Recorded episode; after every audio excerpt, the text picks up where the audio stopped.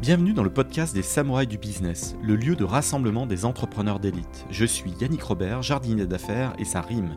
Accompagnez-moi pendant une bonne demi-heure de concentré de jus de cerveau et transcendez votre start-up et les projets dans lesquels vous vous investissez. Changez votre destinée et découvrez tous les stratagèmes et autres techniques secrètes qui vous permettront de craquer votre secteur. Place à l'invité du jour. Bienvenue sur un nouvel épisode des Samouraïs du Business. J'accueille Pierre Marchès, le CEO fondateur de Angelo. Bonjour Pierre. Bonjour Yannick. On est dans un univers euh, assez sympa, euh, gestion de contrats automatisée, intelligente. Euh, j'ai eu d'autres acteurs, on, en parlera. Tu, es dans un univers dynamique, concurrentiel, mais très très large et avec des grosses ACV potentielles. Comment tu pitches, Pierre Angelo? Ouais, merci Yannick. alors c'est plutôt bien résumé, mais je, je, mettrai en pitchant, je, peut-être je vais ouvrir un peu le, le, terrain de jeu. Euh, Angelo, qu'est-ce que c'est? C'est une solution de gestion de contrat. Euh, donc jusque là, effectivement, on est dans le, on est dans l'univers des CLM euh, dont tu parlais, donc des, des, outils de gestion de contrat. Euh, sauf qu'on est un outil à destination des PME et des ETI. Alors PME, je mets startup dedans parce qu'on a toujours tendance à segmenter startup et PME. En réalité, une startup est une bah, TPE puis PME. Euh, donc voilà, PME et ETI. Quand on dit ça, ça veut dire quoi? Ça veut dire qu'effectivement, on a tout le parcours fonctionnel d'une solution de gestion de contrat, euh, bah, génération, négociation, signature, analyse, centralisation de contrat. Mais euh, par contre, on doit le faire pour des populations de non-juristes euh, ou à minima pour des populations de juristes qui doivent travailler avec des non-juristes. Et c'est ça qui nous place dans un, univers différent de ce que font les de ce que font les acteurs du secteur, euh, notamment typiquement d'Hyperlex que tu avais reçu euh, dans ton podcast. Euh, ah, J'ai eu aussi euh, Liway qui est un peu dans le. ouais, exactement. ouais, bah écoute, les Liway, qu'on connaît bien et qu'on salue d'ailleurs, qui, sont qui sont des gens très sympas. Et, et, ces acteurs-là sont sur des sur des plays, sur des business où en fait ils vont principalement aller chercher des directions juridiques. Ils vont aller chercher des directions juridiques, directions juridiques de grands groupes, puisque c'est avant tout des outils de juriste.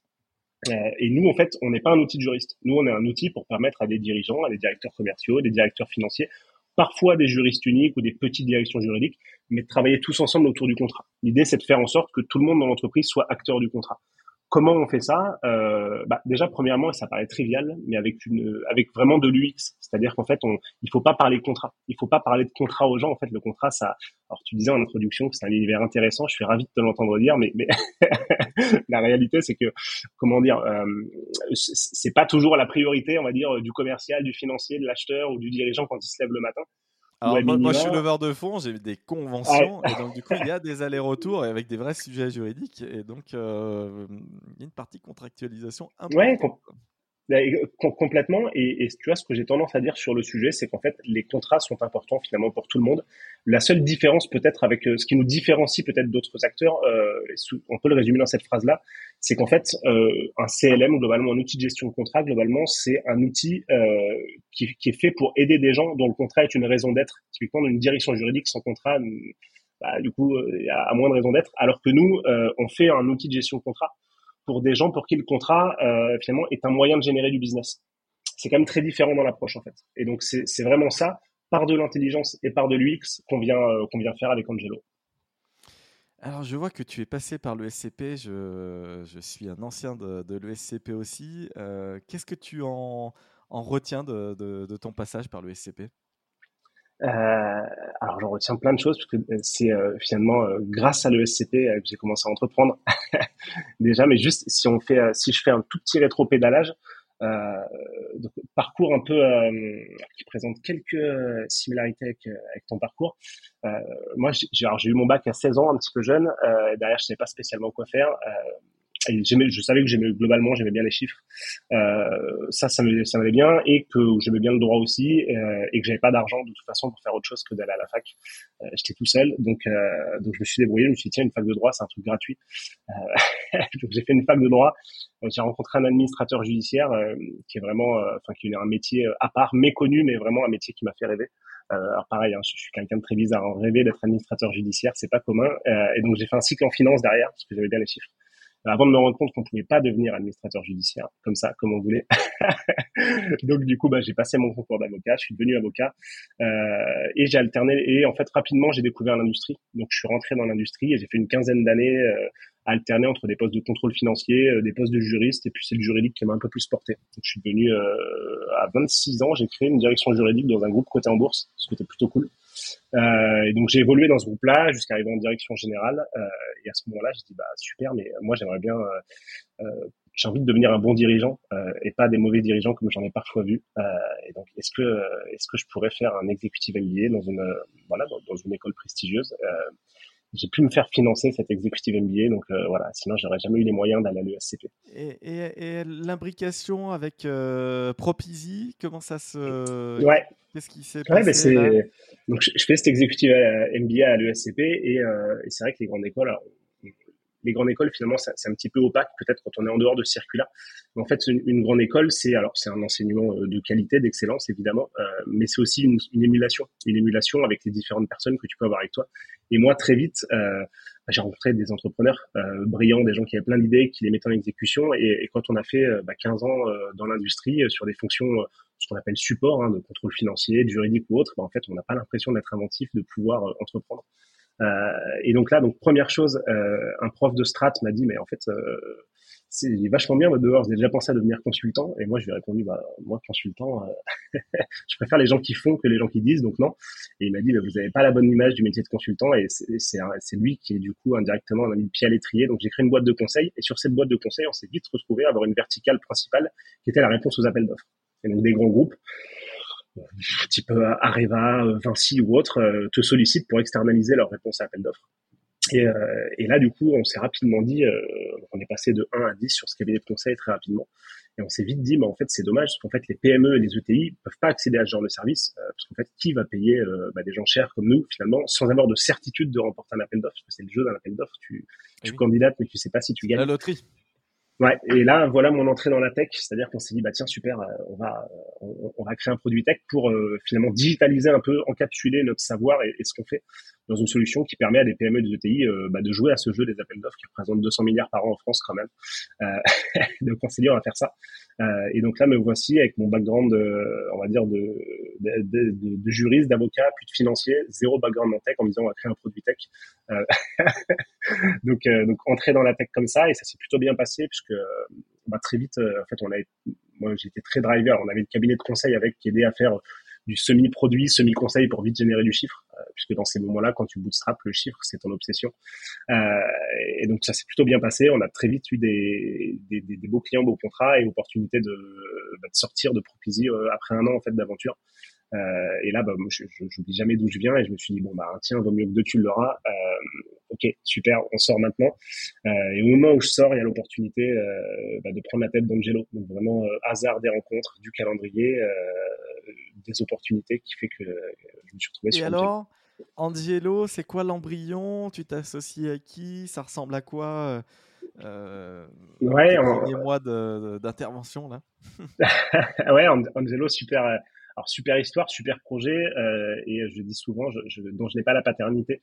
C'est-à-dire que Angelo, c'est le fruit finalement de la rencontre entre un, entre un corporate startup studio, donc derrière ce terme un peu, euh, bon, peut-être un peu technique, on va dire, c'est c'est une boîte qui aide des grands groupes à innover, euh, et donc qui s'appelle 3D Unfunded. Et l'idée donc vient d'un grand cabinet d'avocats d'affaires qui s'appelle Auguste de Bouzy, qui se dit ok, euh, on est technophile, on aime la technologie, on veut créer quelque chose, mais on ne sait pas quoi.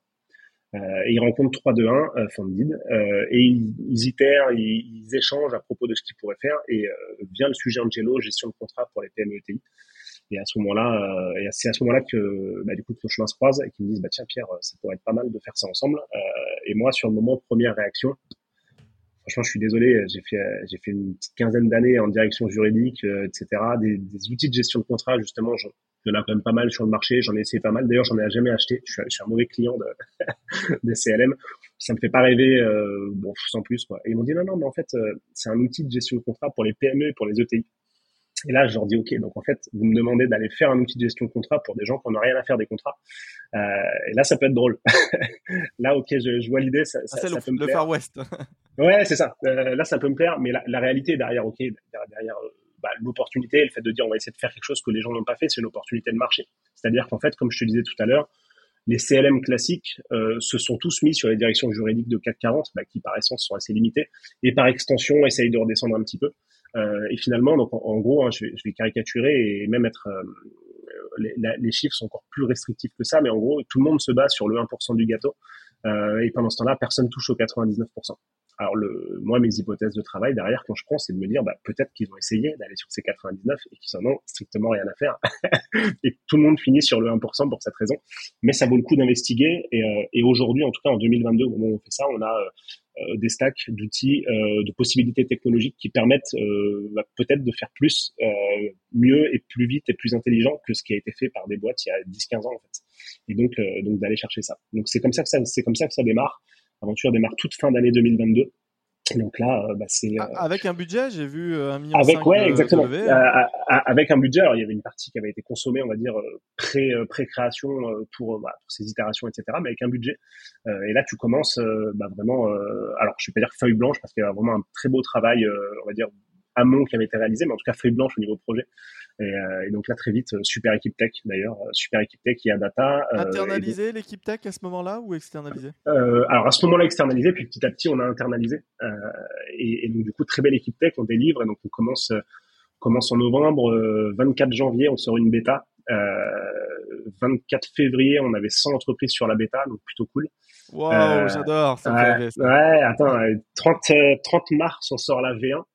Et là, 13 juin, j'ai regardé les chiffres. Attends, je les prends avant, avant le voilà. On a 522 entreprises euh, oh sur, là là, sur la rêver. Je, je, prépare le lancement de mon euh, propre SaaS en décembre. J'aimerais avoir tes métriques. Euh, ouais, et, et, donc et avec un split et avec un split qui qui est intéressant par rapport à ce qu'on veut faire, c'est-à-dire sur sur ces sur ces 500 et quelques entreprises, on a 50% qui sont des, vraiment des TPE et petites PME et qui eux, euh, bah, principalement, euh, comme on a un modèle d'IA qui est interne, qui est propre, on ne plug pas juste ChatGPT en disant on a de l'IA, en fait, on a vraiment fait de l'IA. Oui, il y en a beaucoup euh, qui le font, ouais.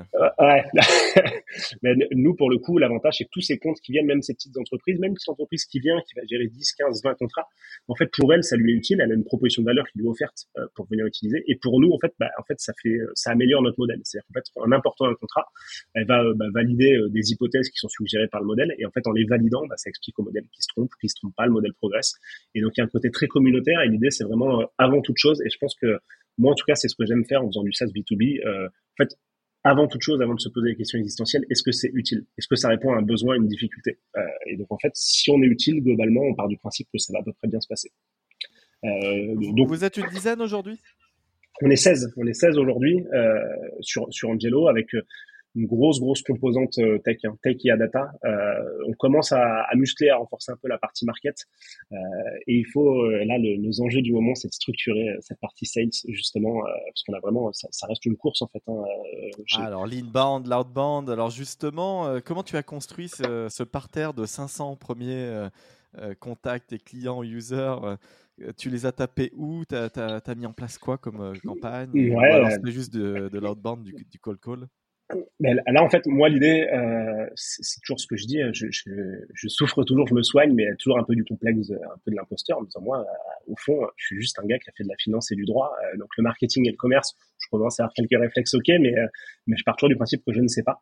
Comme je ne sais pas, bah, je me dis en fait, voilà, les équipes et je leur rappelle tout le temps. en fait, on a le droit de se tromper, mais on n'a pas le droit de pas essayer. Et si on se trompe pas, c'est qu'on va pas assez vite. Donc, essayons tous les canaux d'acquisition possibles, imaginables. Donc en fait, SEO, SEA, outbound, emailing, content marketing, partenariat, événement, on teste tout très rapidement avec des petits budgets, on voit ce qui marche, ce qui marche pas et on appuie fort où ça marche. Donc, euh, donc clairement, c'est ça qu'on a fait. Euh, et donc en fait, on a aujourd'hui, quand on regarde le split, c'est assez marrant, un peu de d'où ils viennent ces gens-là. Euh, on a quand même beaucoup aujourd'hui. Euh, enfin, je dis on en a beaucoup. En fait, on en a pas mal qui viennent du SEA, mais en fait, en réalité, pas tant que ça pour un lancement. SaaS B2B, souvent, tu es vraiment boosté par le SEA et donc par une croissance payante, on va dire. Aujourd'hui, tu vois, on a, on a 25% euh, de nos clients qui viennent du SIS, ce qui est, beaucoup, mais en même temps pas vraiment pas beaucoup pour une, boîte qui se lance. Et on a, bah moi j'ai fait quand même 15 ans en direction juridique, donc quand même euh, j'avais un, petit carnet d'adresses quand même, des gens qui pouvaient l'utiliser. Euh, sur la partie SEO, on a fait un super boulot pour vraiment se positionner comme quelque chose de sérieux. On a des partenariats, on a des distributeurs, on a des incubateurs, et en fait finalement toutes les startups scale-up qui partagent des personas ou go-to-market similaires, il y a énormément de synergie à créer. Là, on est en train d'en faire avec, euh, avec une très belle boîte euh, qui est dans on va dire qui est dans le, dans le monde de la comptabilité euh, et qui en fait qui partage en fait bah, les, des mêmes personas et des go-to-market vraiment similaires. donc l'idée c'est vraiment de ah, avec, quel, avec quel acteur de la comptabilité alors est-ce qu'on peut alors, alors on, on va l'annoncer bientôt. On est en train de on est en train de négocier le contrat pour tout te dire, mais avec un acteur français de la comptabilité disons. Euh, donc voilà. Donc, euh, donc on discute, enfin notamment avec ces gens-là, mais tu vois avec des incubateurs. Typiquement, on discute avec Station F, on discute avec Obratory, on discute avec plein de plein d'incubateurs pour leur dire, bah, en fait, on a un super outil qui peut vraiment aider vos startups, qui en fait le pain sur ce segment-là chez nous, c'est de dire vos contrats du quotidien aujourd'hui, bah, vous les faites, vous allez chercher des modèles sur Google, vous êtes sur un channel Slack et vous demandez au fait qui aurait un modèle de ça. On est capable de vous offrir une solution euh, clé en main euh, bien plus performante. En fait, pour, Obratory, très bon fond qui est rentré dans Zelic, que j'ai eu, Dorian ouais. Chavarella, le CEO, ancien fondateur de i26 plutôt cool. Est-ce que on peut rebrosser un peu le, quand on parle de contrat? Parce que ça peut être contrat de travail, contrat, on a parlé des conventions de levée de fonds et autres. ça peut être les statuts, les packs d'actionnaires. Finalement, en termes de volume, de use case, où c'est qu'il y a le plus de demandes? Ouais, complètement. Bah alors, où, est-ce qu'il y a le plus de demandes Je dirais que euh, les, ce qu'on voit en fait, donc on a plusieurs segments. On va dire on a un segment vraiment euh, VSMB, quoi, vraiment toute petite boîte, un segment SMB, et un segment qui va être plutôt de la grosse PME ou de l'ETI. Euh, et donc évidemment, par exemple, de la grosse PME ou de l'ETI, là, on vient de, d'ailleurs quand même, ouais, sujet assez important peut-être pour un podcast, on vient de gagner un client qui est comme une belle, une belle boîte qui avait lancé un appel d'offres avec 15 Legal Tech. et donc nous, on avait répondu à ça. Euh, on est arrivé en 16e. Euh, c'est notre distributeur d'ailleurs qui, nous a dit tiens, il y a, cette opportunité-là. Pour être hyper honnête, quand, on, quand il m'a dit bah tiens, il y a un appel d'offres, il y a déjà 15 Legal Tech, euh, on arrive en bout de en bout de course, est-ce que tu veux participer? J'avais envie de répondre non. Euh, bon, déjà les gens qui font un appel d'offres avec 15 boîtes, je sens que je vais perdre mon temps. On avait qu'une bêta à l'époque, donc on a répondu avec une bêta. Euh, mais je me suis dit, bon, on débute le partenariat avec ce distributeur, on va le faire. Et euh, matrice d'évaluation technique financière, alors on sort premier financièrement parlant, mais c'est normal parce qu'on a un positionnement PME, TI. Par contre, techniquement, on est sorti premier. On était face à tous les géants euh, du secteur, euh, vraiment géants. Quand je dis géants, tu vois, tu as, des boîtes qui existent depuis 20, 25 ans, 30 ans. Euh, et techniquement, grâce à l'intelligence qu'on a mis dedans, on est sorti premier. Et donc, du coup, ces, ces boîtes-là, typiquement, bah, c'est des plus grosses boîtes. Donc, en fait, ils ont des filiales en France, à l'étranger il y a déjà un import de l'existant. Donc en fait, quand on arrive, déjà Day One, ils importent 2500 contrats. Euh, alors bon, ils cliquent, ils les déposent dessus et notre intelligence fait le reste. Et donc en fait, en termes de volumétrie, tu peux avoir ces grosses boîtes qui vont avoir euh, bah, 1000 et quelques salariés et qui vont importer 2500 contrats et qui vont générer à peu près autour de 1000 par an. Et tu peux avoir, euh, bah, typiquement là, on a pris un groupement de, de restaurants, c'est une petite chaîne, il y a cinq restaurants. Euh, qui, sont euh, qui sont en région sud. Et donc ils ont cinq restaurants et eux ils ont une volumétrie de contrat de travail par exemple. Donc il y a une, une saisonnalité en fait avec, avec des gens qui rentrent vraiment le cas d'usage contrat comme tu disais tout à l'heure sur les investissements, sur l'investissement notamment. En fait finalement quel que soit ton secteur d'activité, tu es voué à manipuler du contrat. Euh, et l'idée c'est de se dire bah en fait nous on est là, on est une commodité, on n'a pas vocation à devenir un, un, CLM du contrat, par exemple, quelque chose comme ça, vraiment, euh, ou un, gros CRM qui va tout centraliser. Nous, on est une commodité qui va se plugger dans ton SI existant et qui va te permettre euh, bah, de gérer ça très facilement, très simplement, que tu sois un juriste ou non. Quand on liste toutes les fonctionnalités qu'on doit développer sur les 24 prochains mois, quand on fait la roadmap, tu arrives et tu, tu fais un état des lieux et tu dis tiens, on va viser telle direction. Euh, c'est quoi qui clignote en premier? Tu, tu, lances quoi comme features en, développement quand tu, quand tu ouais, super, euh, super, super question parce que tu vois, pour te, te dire, quand je suis arrivé, euh, ils étaient en train de travailler sur la, sur le sujet Contratech. Et, euh, et moi, ce que je leur ai dit, c'est, ok, euh, bon, sans vouloir être méchant, euh, et ça avait été super mal pris par les équipes, donc j'ai fait l'entrée fracassante. Euh, j'aurais dit, bon, ok, donc une fois qu'on a fait ça, on est quoi? On est une alternative à Google Drive? Bon, super. super, mais, mais il va m'en manquer un bout. Euh, moi, ce que je veux qu'on aille tout de suite euh, faire, c'est cet effet waouh, en fait. En fait, tenir la promesse de dire en 30 secondes, on va générer un contrat.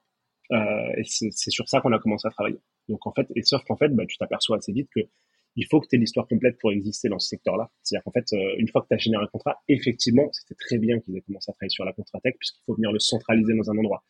Ensuite, on a ajouté au milieu de ça la fonctionnalité de négociation. C'est-à-dire qu'en fait, tu as des contrats, effectivement, que tu vas envoyer un NDA, typiquement, tu vas l'envoyer en signature, il fera ou pas l'objet de revue.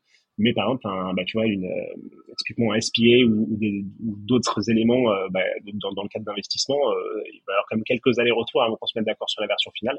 Et là, il faut que tu aies une, un espace sécurisé sur lequel tu puisses négocier, traquer les modifications, etc., qui sont un peu plus euh, des... Les juristes, enfin, les avocats engagent leurs responsabilités euh, civiles, professionnelles. Il y a des enjeux hein, de contractualiser aussi. Derrière, ça, ça peut avoir des conséquences, donc il ne faut pas se... Ouais, exactement. Et puis, tu as, ces enjeux-là et tu as des enjeux de, temps gagné. Alors, d'ailleurs, chez les juristes, chez les avocats, comme, euh, comme chez un dirigeant, chez un directeur commercial ou autre, qui est de dire, bah, en fait, on en est à quelle version là? V14.12. Ok, qu'est-ce qu'il m'avait dit? Mais d'ici ça, attends, faut que je l'envoie au juriste. Donc en fait, on transfère, on l'envoie au juriste. Mais en fait, il était déjà en train de travailler, mais sur une version d'avant. Là, l'idée, c'est d'avoir un espace sécurisé où tout le monde peut collaborer. Alors, on a synchrone ou non avec des espaces cloisonnés selon les co-contractants. Mais donc, bord ça. Donc ça, c'était vraiment l'étape du milieu. Et ce qu'on a rajouté aussi, c'est la partie signature. La partie signature, elle a, elle a, elle a une histoire assez sympa. C'est-à-dire qu'en fait, à l'origine, on voulait pas du tout faire de la signature dans le Gelo. C'est pas notre play du tout. Euh, la signature électronique, finalement, il y a plein d'acteurs qui font ça très bien. Et, euh, et nous, ce qu'on s'était dit, euh, vraiment le, le, concept de base, c'était de dire, bah, en fait, quand on aura terminé, on viendra apaiser des solutions de signature électronique. Euh, de préférence, de préférence, comme on est un outil 100% France, hébergé en France par un hébergeur français, bah, on prendra, euh, on prend YouSign, voilà exactement. Donc on est, on est d'ailleurs, on est en, en, contact avec eux, super boîte d'ailleurs, et, et, pour le coup très réactif, très très compréhensif. Sauf qu'en fait, on s'est vite aperçu, comme il y a eu beaucoup de succès dès le début, on a eu de l'usage en fait, et l'usage nous a permis de voir que 99,7% des contrats euh, qui étaient sur Angelo étaient signés via ce qu'on appelle la signature simple. Euh, donc signature simple, on s'est dit bon, ok, euh, moi j'ai appelé les équipes techniques, on a fait un point, je leur ai dit les gars, juste, enfin, je vous explique ce que le règlement IDAS définit comme une signature simple, et derrière vous m'expliquez en termes tech ce que ça veut dire. Euh, et je leur explique, ils m'ont dit mais non non c'est pas possible, tu vas te tromper. Euh. J'aurais dit non non, je rigole pas, c'est ça une signature simple, légalement parlant. ils m'ont dit ah bah si c'est ça, on en a pour aller entre 4 et 6 jours de dev. Et là je leur ai dit vraiment, ils m'ont dit oui oui. Euh, et donc bah même pas une semaine après, on avait une fonction de signature propre sur Angelo et qui est quelque chose que pour nous qui est une commodité en fait, qui est vraiment une commodité. Et donc on s'est retrouvé à avoir vraiment un, un, périmètre fonctionnel ultra complet, génération, négociation, centralisation, analyse, signature euh, alerte automatique des échéances, etc. Très rapidement, beaucoup plus rapidement que, que ce que j'imaginais au début en fait. D'où euh, la croissance aussi rapide d'Angelo, euh, parce qu'en fait on s'imaginait pas sortir un produit aussi vite. Et qu'est-ce qui n'existe pas encore dans Angelo et que tu dois encore développer? Alors, bah, typiquement, à la rentrée, on va, on va partir sur un projet de, un projet de recherche avec l'INRIA, en fait. Euh, C'est-à-dire qu'en fait, aujourd'hui, on fait de l'IA L'idée, c'est d'aller beaucoup, beaucoup, beaucoup plus loin encore sur, sur, sur ce qu'on appelle de l'IA euh, et de, bah, de constituer euh, bah, ce qu'on appelle la fameuse barrière à l'entrée, on va dire. Euh, donc ça, donc on, l'a déjà parce qu'on fait nous-mêmes, mais on va aller beaucoup plus loin. Et nous, ce qu'on veut derrière, c'est pouvoir modéliser du comportement. Le endgame, c'est de se dire, en fait, demain, euh, Yannick, tu as une, société, j'en sais rien, qui est dans le retail, qui fait cette taille, tu vas négocier avec un géant de la distribution. Euh, ton contrat va ressembler à ça et à ça. Euh, on, on, on, va pas être sur la partie IA générative, génération de texte. Euh, celle-ci, on va la laisser aux, aux, grands acteurs qui auront un dataset beaucoup plus profond que nous. Par contre, nous, on va vraiment travailler sur l'architecture, sur l'architecture de ton contrat. Et ça, finalement, si tu fais l'analogie avec une direction juridique ou un cabinet d'avocats, en fait, tu as, toute une c'est un peu pyramidal. Tu as beaucoup de, de, juniors et autres qui vont travailler sur le contenu, ce que, ce que fera peut-être demain euh, un chat GPT ou autre.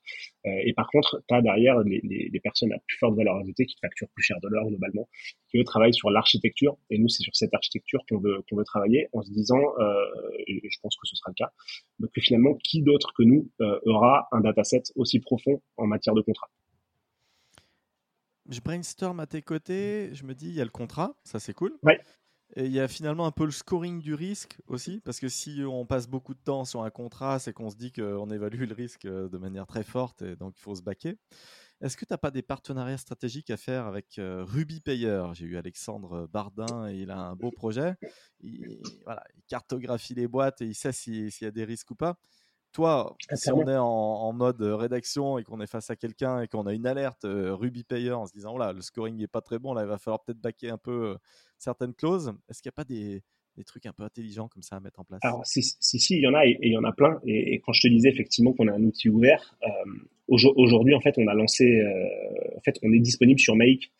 on a pris Make plutôt que Zapier parce que Make est européen. Euh, donc, euh, on n'a intégré aucun composant hors d'ailleurs dans toute l'application, ce qui est pas si simple que ça. Hein, techniquement, on est passé par quelques écueils. Et donc, en fait, Make te permet de te connecter avec 1400 applications d'un coup.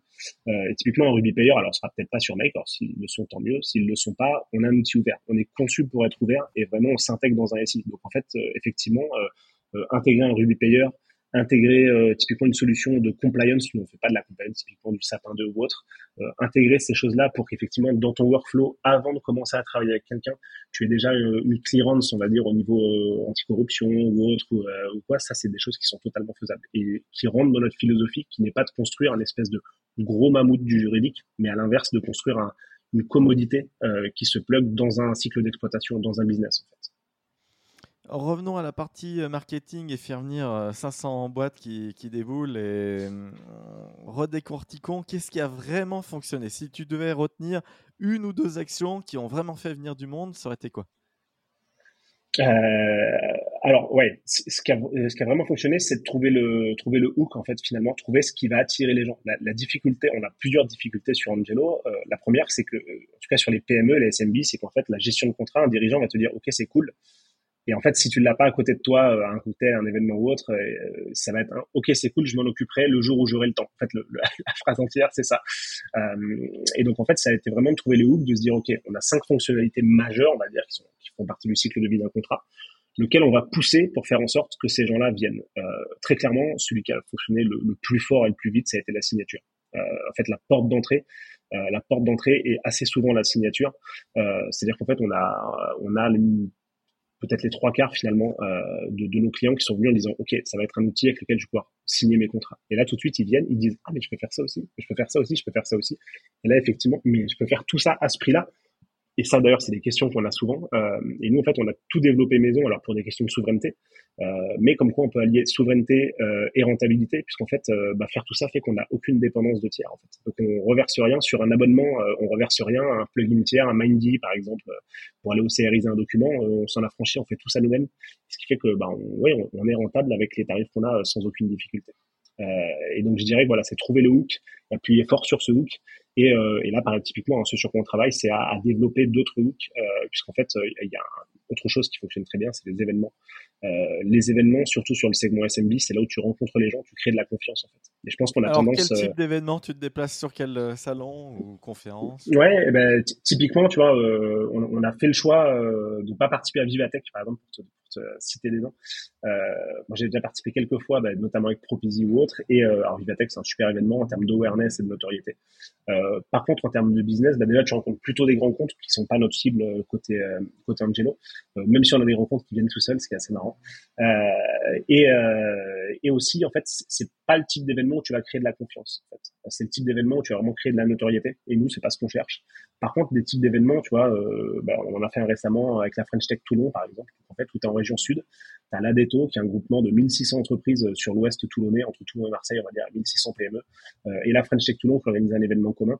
Euh, typiquement, on est allé à cet événement-là, et là, tu rencontres des chefs d'entreprise, des boîtes qui sont entre 10 et, euh, alors, quelques-unes qui faisaient quelques milliers de salariés, mais globalement, sinon entre 10 et 200 salariés. Et là, tu crées de la confiance. Là, en fait, tu arrives à capter euh, autour d'un verre, autour d'un échange informel, l'attention de quelqu'un pendant euh, on, 30 on. Est dans l'océan bleu, euh, même s'il y a la mer euh, juste à côté, c'est l'océan. Hein. ouais, clairement, euh, clairement, parce qu'aujourd'hui, en fait, finalement, euh, tu parlais des, des autres CLM aujourd'hui, on les retrouve souvent face à nous. Et, et alors déjà, je te, je te dirais jamais de mal des autres CLM, ça c'est déjà un premier principe. Et au-delà de ça, parce que je pense pas de mal des autres CLM, pour le coup, sincèrement. Oui, c'est juste qu'on fait quelque chose de très différent. en fait. Ouais, exactement. Et, et, et, on fait quelque chose d'extrêmement différent. Euh, tu vois, sur nous, sur le paysage qu'on voit venir dans les, euh, aller dans les 18-24 mois, je vois, en fait, les, les CLM classiques, c'est un avis qui est, peut-être faux, les l'histoire nous le dira, sont un peu coincés sur ce high-end en fait euh, là où ils sont. Et par contre, ceux qui vont venir très très fort là où on est, euh, et on, on, le voit déjà venir, on, le pressent, c'est les acteurs un peu généralistes. On parlait de Sign tout à l'heure, mais euh, un Dropbox Sign, euh, Google ou ces gens-là vont venir sur cet énorme marché. En fait, c'est évident. les autres sont coincés avec une solution trop technique, trop chère faire des retours arrière, on, on le voit, on les a face à nous déjà, on voit que c'est trop compliqué pour eux. Euh, par contre, à l'inverse, euh, on, on, va se retrouver avec ces énormes acteurs qui sont là, qui vont, qui vont venir petit à petit, alors par croissance externe, par, euh, par sujet organique. As, DocuSign, par exemple, a acheté un, un Angelo-like, pas intelligent, mais un Angelo figé, 220 millions de dollars il y a deux ans pour faire ce qu'on fait. Euh, donc, euh, des bonnes perspectives d'exit, euh, on prend hein, quand même. Hein. C'est ouais, complètement. Ça, ça, ça, ça, donne des idées, évidemment. Euh, mais je dirais que, tu vois, on essaye, et ça, bon, c'est peut-être mes 15 ans dans l'industrie qu'on fait ça, mais euh, tu vois, on est né dans euh, l'opération, le client, la satisfaction euh, avant de penser exit ou quoi que ce soit. En fait, c'est dans un coin de tête évidemment, mais, mais vraiment focus, focus, focus. Et ça, c'est peut-être aussi, on parlait de hook, on parlait de qu'est-ce qui fait qu'on a voilà 500 entreprises aujourd'hui dessus. Bah, ce qui fait, c'est qu'on entre guillemets, on dort pas quoi. Ah Donc, et ça, c'est hyper important. Après, on grossit, on délègue et, et on est bon. Euh, tu es un SaaS. Euh, tu es à peu près à combien de, de MRR Quelle tranche, la grosse louche aujourd'hui? Ouais, bah, MRR, alors, MRR, alors difficile, faudra le remodéliser parce qu'en fait on commercialise depuis le 30 mars et donc du coup on signe pas mal de contrats sur un an et donc en fait ça fait des, des beaux mois, mais en réalité il faudrait relisser ça. Euh, nous, ce qu'on a comme Objo, euh, on a un objectif de se mettre d'avoir 100 000 euros d'ARR en fin d'année. Euh, donc, donc pour, pour les six premiers mois, on va dire d'activité, d'avoir 100 000 euros pour le lancement. Euh, on a déjà, euh, ouais, on a déjà un peu plus du double en pipe. Euh, ça devrait à peu près bien se passer. Ouais, derrière. Et, l'idée, c'est d'arriver sur du sur du 10K MRR, euh, sur du 10K MRR à la rentrée. Euh, donc voilà, l'idée c'est ça, mais tu vois, ça veut ça, ça veut dire que tu lances au 30 mars, t'as un mois de mai que, que t'enlèves. Donc en fait, ça fait avril, juin, juillet, août, admettons, septembre. Donc en fait, on a deux mois et demi pour faire 10K de MRR. C'est un challenge un peu fou, mais, euh, mais on se dit que ça peut être très drôle. c'est faisable, c'est faisable. Il y a de la demande, il faut, ouais, clairement. Il faut y croire. Est-ce que euh, on a parlé des événements, euh, mais est-ce que tu fais un peu de, de call call aussi Tu m'as révélé en off, sans citer l'opérateur tricolore que tu utilises, que j'adore, qui commence par un R. mais, le call call, est-ce que c'est important dans la, dans la conquête client? Ouais, clairement. Euh, clairement, c'est important. Euh, c'est important parce qu'en fait, le, le, le, schéma d'acquisition classique, euh, les gens viennent, viennent sur un plan gratuit en disant tiens super, la signature gratuite, je viens.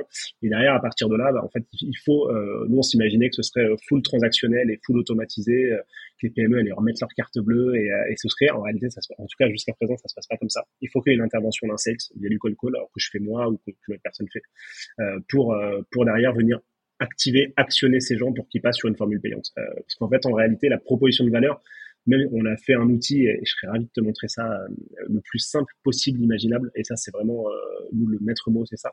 Malgré tout, entre j'ai réussi à importer mon contrat le signer, bon bah ça à 100% y arrive. Mais derrière, ah j'utilise l'IA pour me détecter des red flags et me dire, alors que j'y connais rien en droit, me dire où est-ce qu'il y a des zones de risque sur mon contrat, etc.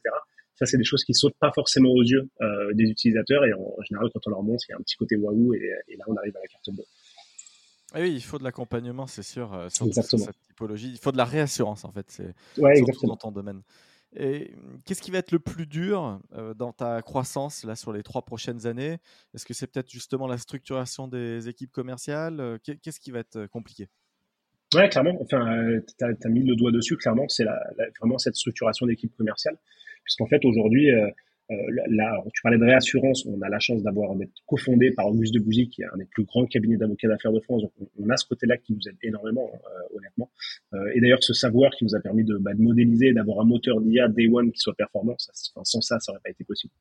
Euh, donc ça, c'est le premier point. Et sur la partie sales, effectivement, réussir à structurer ça, c'est hyper important euh, parce qu'aujourd'hui, la réalité quand même, dès qu'on est sur du compte un petit peu important, en fait, ces comptes-là, bah, je les prends en direct et comme moi ça a été mon métier pendant 15 ans, euh, je suis face à un prescripteur, un décideur qui se dit euh, ah tiens super, il connaît notre métier ce gars-là, euh, je vais lui faire confiance. Et, et ça c'est comment on arrive à scaler ça, comment on arrive à faire en sorte que bah, de, bah, de libérer de la bonne passante et puis de, de multiplier finalement le nombre de personnes au niveau sales qui, qui sont capables de faire ça. ça c'est un vrai sujet, un vrai défi. Et là-dessus on a recruté on a recruté un head of sales qui arrive le 28 août, il me semble, qui arrive le 28 ah, août, ah, oui. qui, qui vient qui qui alors déjà qui est, qui est quelqu'un de super sur le plan perso et moi c'est hyper important euh, quelle que soit l'aventure entrepreneuriale que je fais euh, on, le fait par passion. Et ce que je dis souvent moi on, on fait pas du SaaS B2B parce qu'on a envie de devenir riche euh, sinon on reste salarié. En tout cas on a beaucoup plus de chances de l'être. Euh, mais on fait du SaaS B2B avant tout parce qu'on a envie de, bah, de s'éclater sur un projet de prendre plaisir avec les gens avec qui on bosse et de et franchement et de, de faire des choses qu'on pensait impossibles tous les jours. Et, et, donc du coup et il a cet état d'esprit et ça c'est hyper important. Et surtout bon au-delà de ça il a... ouais mais tu te donnes combien d'années pour claquer avec ce nouveau head of sales les 10 millions d'ARR? Euh, honnêtement, en fait, le, la, enfin, la difficulté, là où c'est difficile de se projeter, c'est qu'en fait, ça peut aller extrêmement vite. Euh, notre modèle d'IA, enfin, notre moteur d'IA et de manière plus générale, notre mode de fonctionnement fait que demain, après-demain, euh, on peut aller en Italie, en Espagne, euh, au Royaume-Uni, il y a quelques légères complexités et, et, encore, on va dire, sur du droit applicable et encore que tout le business international est en common law. en Allemagne, il faut aller très très vite. Et donc en fait, j'aurais envie de te dire de manière prudentielle, puisque je viens de l'industrie, que on va se laisser 4-5 ans. La réalité, c'est qu'en fait, en deux ans, avec une belle, une belle équipe sales, il n'y a, pas de, a pas de barrière qui nous empêcherait de le faire, en fait. Si ce n'est effectivement euh, du burn, mais euh, pareil, c'est aussi une stratégie, en fait. Est-ce est-ce que le but, c'est d'atteindre les, voilà, 10, millions euh, d'ARR ou est-ce que le but, c'est de, de devenir rentable plus rapidement? C'est des, vrais, des vrais sujets stratégiques, d'ailleurs. Euh, mais en tout cas, c'est quelque chose qui peut se faire assez vite à partir du moment où tu as, as, la structure, on va dire, product technique qu'on a déjà. Euh, derrière, c'est de la structuration sales, qui est jamais le plus simple. On a tendance à négliger, mais c'est compliqué. Mais en tout cas, quand la recette est là, euh, sur un produit qui est une commodité et une commodité réplicable euh, dans des pays étrangers, c'est assez facile. Pour te donner un exemple, on a pris un grand compte qui est une filiale aux Pays-Bas et qui nous a dit ah c'est top, mais alors même si une petite filiale, on aimerait bien pouvoir détecter dans notre contrat tel et tel élément et c'est des contrats hollandais. On a dit ok, alors, honnêtement, euh, si au moins on a dit ok, je pense que personne parle hollandais chez nous. on a pris deux personnes chez eux euh, avec qui on a parlé anglais. Où en fait notre modèle, comme il est disponible, on l'a entraîné euh, sur ces éléments-là. Une semaine après, c'était bon. Euh, donc il n'y a pas de sujet pour, il n'y a pas vraiment de sujet. Et comme je dis souvent, ça ne plaît pas toujours à, à, certains anciens confrères ou autres, mais il n'y a rien qui ressemble plus à un contrat qu'un autre contrat. Euh, la réalité, c'est que ce qui fait l'essence, la valeur ajoutée du contrat, évidemment, il y a, quand même un peu de, stratégie, etc., mais c'est surtout ce qu'on y met dedans commercialement et opérationnellement. Donc en réalité, on a un modèle qui est hyper réplicable. Et ça, ça peut aller très vite. Et pour revenir sur la personne qui rejoint, euh, au-delà de ce fit personnel, bah, c'est quelqu'un qui a, fondé Day One euh, le sales d'une boîte, qui a fait son précide, qui vient de faire sa série A il y a quelques mois, et donc, il y a cette expérience justement de euh, bah, comment on passe de 0 à 1, de 1 à 2 et de 2 à 100 euh, derrière. Euh, donc, c'est très très cool, on est très content. On est bon, on est bon. Et tu aurais le budget? Est-ce que tu regarderais quelques acquisitions cibles? Pas forcément des énormes boîtes, mais peut-être une ou deux technos. Est-ce que tu as déjà ça en tête ou pas du tout? Alors c'est, euh... j'ai fait du M&A dans, dans, dans, ma vie d'avant, donc, donc forcément on regarde toujours un peu ce qui se fait et euh, et on pense toujours voilà à des opportunités de marché qu'on peut avoir dans des, cycles où, euh, où, le financement peut être plus complexe, de se dire comment on crée de la synergie et de la valeur en fait euh, à partir de ça. Euh, par contre, ce que à l'inverse, ce que mes équipes tech, notamment Yadata, m'ont pas mal appris, c'est que finalement, à moins que ce soit une grosse brique techno très différente, avec une bonne équipe, tu peux faire vite des très bonnes choses. Donc, donc en tout cas, j'y réfléchirai à deux fois. c'est pas uniquement le, le, le buy, en fait, en réalité, est un peu plus complexe dans la tech que dans l'industrie. Oui, c'est vrai qu'on peut répliquer. Il y a des API un peu de partout. On peut aller choper la data. C'est vrai, c'est vrai. On peut copycater euh, deux, trois trucs. Euh. toi, à titre perso, qu'est-ce qui te ferait le plus triper dans les six prochains mois, là, d'ici à la fin de l'année? On enregistre en juin 2023. Une surprise inattendue qui te ferait vraiment marrer, qui et qui justifierait là, toute cette énergie au quotidien que, que tu investis dans Angelo? Ouais, clairement. Euh, alors, moi, alors, ce qui me ferait vraiment marrer, euh, c'est qu'on continue. Euh, en fait, moi, ce qui me fait marrer au quotidien, je le redisais en équipe dans le weekly hier, c'est en fait c'est qu'on fasse des forecasts et qu'on et qu'on éclate les forecasts. Moi, ça, ça me fait marrer. En fait, c'est bête, hein, mais en fait, on fait des forecasts et le but, c'est pas d'atteindre un forecast, c'est cool d'atteindre un forecast, mais euh, mais voilà, c'est d'éclater un forecast, d'être euh, et en avance euh, au niveau calendaire et aussi en avance au niveau au niveau chiffre, courbe, progression. ça, moi, c'est un truc qui m'éclate. Donc, on va dire si dans les six prochains mois on s'est mis un objectif à 100K d'ARR et, et qu'on arrive à l'éclater, euh, ça me ferait bien marrer. Ouais. bah, les 200K d'ARR euh, dès décembre, allez hop, on y va. Hein. Écoute, ouais, on, va faire ce qu'on peut. Et, mais non, mais là, par contre, tu vois, on touche sur une difficulté si on parle d'ARR. Euh, parmi les, on va dire, les, gros questionnements qu'on se pose, c'est qu'en fait, on, se rend compte qu'on arrive à attraper des gros comptes, euh, des gros comptes avec des gros paniers, euh, qui nous ont dit, en fait, c'est eux qui nous ont rappelé à l'ordre d'ailleurs. Euh, c'est une belle leçon aussi. Nous, on se market comme une solution pour les PME, pour les ETI, en disant on est, une solution pour. Euh, on n'est pas fait pour les juristes. On est fait pour euh, éventuellement aider des juristes et des opérationnels à bosser, mais, euh, mais on n'est pas un outil de juriste. Il y a pas mal de grands groupes, y compris du CAC 40 d'ailleurs, qui nous ont dit mais en fait, vous nous voyez comme ça, mais en réalité, on est un conglomérat énorme effectivement, mais de PME. Et donc en fait, on est très opérationnel dans le fonctionnement. On n'a pas une direction juridique qui est dans une tour euh, à des années-lumière d'une réalité opérationnelle, mais on, on, a tous les mains dedans. Euh, donc ça nous intéresse. Euh, et donc effectivement, on a ces, ces questions de se dire finalement, est-ce qu'on va travailler ces gros comptes Et on le voit aujourd'hui, on en a pas mal en pipe, mais c'est des, cycles de vente qui sont plutôt à 2-3 mois. voilà. Ou est-ce qu'on continue le focus sur, des boîtes avec des plus petits paniers? Où là, tu es sur des cycles de vente entre, allez, dans le meilleur des cas, on en a eu en 7 jours, mais entre, entre une semaine et trois semaines. Et ça churn Ou qu'est-ce qui justifierait un churn euh, de quelqu'un qui viendrait tester Qu'est-ce qu'il aurait manqué euh, Il n'aurait peut-être pas perçu tout de suite toute la valeur ajoutée. Donc, un peu de CSM pour euh, le guider dans ses premières étapes. Mais qu'est-ce qui justifierait un churn? Euh, c'est une super question. Et, pour être hyper honnête, euh, moi, toujours, euh, tu vois, je suis toujours celui qui voit le truc, le verre à moitié vide, pour essayer de challenger tout ça. parce qu'aujourd'hui, on n'a encore eu l'occasion, mais on est trop jeune pour ça, d'avoir eu du churn. et moi, ce que je dirais, ce serait peut-être, je le vois plus sur l'humain, en fait, qui pourrait justifier un churn. Tu vois, typiquement, si on grandit un peu trop vite et qu'on n'a pas le temps de staffer la partie after sales, euh, là, on pourrait euh, peut-être un jour euh, rater notre promesse, qui est de dire en fait, nous, on a une solution hyper simple et on, écoute vos besoins. Tu vois, sur l'outil, on a, on a un petit bot, par exemple, et sur le bot, tu peux suggérer des fonctionnalités. Nous, on enregistre tout ça, on règne tout ça automatiquement, et ça vient. Alors, pas, pas en intégralité, mais en partie, ça vient nourrir notre roadmap. Et donc, du coup, tu vois, un client, euh, on a des modèles de contrat, on a du contenu qui est déjà dispo sur l'outil. Et euh, si on a, euh, je sais pas, 12 clients qui nous disent, bah, tiens, un modèle de ce type de contrat nous serait super utile, et ben on va leur rajouter dans l'outil. et ça, en fait, ça crée bah, une, stickiness, ça, crée quelque chose d'assez sympa avec eux. Et si effectivement, du jour au lendemain, on se mettait à plus avoir le temps bah, de traiter ces demandes-là et être trop focus sur euh, product interne, roadmap, euh, sans laisser de place un petit peu euh, aux clients, ça pourrait créer du churn. Mais c'est vrai que moi, je reste très vigilant parce qu'en fait, les débuts sont presque trop bien passés en fait en réalité. je te citais l'exemple tout à l'heure de l'appel d'offres où on sort premier techniquement. Je me dis mais comment on peut sortir premier techniquement avec une bêta qui a trois mois face à des gens qui existent depuis aussi longtemps? Donc on reste hyper vigilant. Peut-être qu'on oublie quelque chose. en tout cas, engager le dialogue, c'est ton contrat de confiance euh, à toi. C'est un peu ça la conclusion de, l'épisode. Je trouve ça sympa. Euh, je te remercie, Pierre, pour cet épisode d'une quarantaine de minutes. C'est la signature électronique des, samouraïs du, business. Parce que les, gens nous écoutent pendant leur running, euh, dans les transports ou en déjeuner, comme ça, le midi, quand on croque un petit bout. Donc, c'est des épisodes de moins de 45 minutes. Je te souhaite plein de bonnes ondes. J'ai hâte de savoir, voilà, quand tu auras claqué tes 100 000 d'ARR euh, au plus tôt. Et l'arrivée de ton head of sales, je, regarderai aussi. C'est un beau, es sur un beau secteur, avec de la belle croissance euh, à venir, j'en suis sûr. On a, de quoi s'amuser euh, et, si tu me permets Yannick, moi j'aime bien. pourquoi un attention client aussi? Parce que je suis très opportuniste et je m'en excuse, mais en tout cas, en dehors du call, si tu as euh, quelques minutes pour que je te montre Angelo, tu verras, je pense pouvoir euh, te convaincre que c'est un bel outil. avec plaisir, avec plaisir. J'en connais, j'en connais des CEO qui, en ont certainement besoin. Foncez, allez sur angelo.fr. Angelo, d'ailleurs, je trouve ça sympa, je te l'ai pas dit comme ça, mais ça fait un petit peu prénom, puis évidemment, hello, L-A-W, Angel.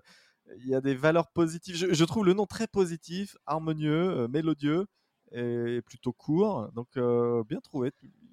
Bah, écoute, euh, ça, fait, ça, fait, partie des assets de 3-2-1. Je t'ai parlé du Startup Studio. Euh, c'est Juliette, d'ailleurs, je 3-2-1 que je salue, euh, qui l'a trouvé. Et en fait, ouais, ils ont cette capacité à, à prendre du recul, à modéliser, à trouver plein de solutions parce qu'ils voient, ils voient des tas, des tas, des tas de dossiers passer. Donc, ils sont très bons, notamment sur cette ah bah, bravo, Donc, bravo, à eux. cette recherche dedans. À très vite, Pierre. Et Merci, Yannick. bonnes ondes. Ça roule, à bientôt.